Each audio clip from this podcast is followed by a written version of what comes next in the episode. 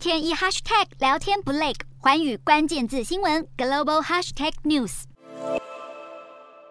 趁着周末再次走上街头示威，表达诉求。孟加拉茶园的大批采茶工人近期连日发起串联大罢工，因为不满长时间的辛勤工作，却连养家糊口都做不到。孟加拉有两百多个茶园，采茶工人人数直逼十五万人，绝大多数是女性，更是孟加拉薪资最低的一群人。工地价是每天赚美金一块两毛五，折合不到四十块台币，不但难以温饱，就连营养、医疗，甚至是下一代的教育都顾不上，也使得世代更难以翻如今，在全球通膨之下，采茶工人罢工，要求加薪三倍，到约每天九十一块台币。然而，政府介入之后，调薪的幅度远不及劳方的要求，也让罢工已经持续约两个星期。而孟加拉也步上斯里兰卡和巴基斯坦等中国“一带一路”国家的后尘，找上了 IMF 求助四十五亿美元贷款，还是止不住经济危机。另一方面，联合国警告，乌俄战争再加上严重的旱灾，恶化了粮荒，让肯亚、索马利亚和伊索比亚等非洲之角三国已经形成难以应对的完美风暴。世界粮食计划署更点名中国跟中东也应该伸出援手，不止点名因为油价上涨而赚得盆满钵满的中东国家。世界粮食计划署署长毕斯利日前也表示，中国贵为全球第二大经济体，却几乎很少提供协助，呼吁富裕国家慷慨解囊援助粮食，否则非洲之角距离饥荒恐怕只有一步之遥。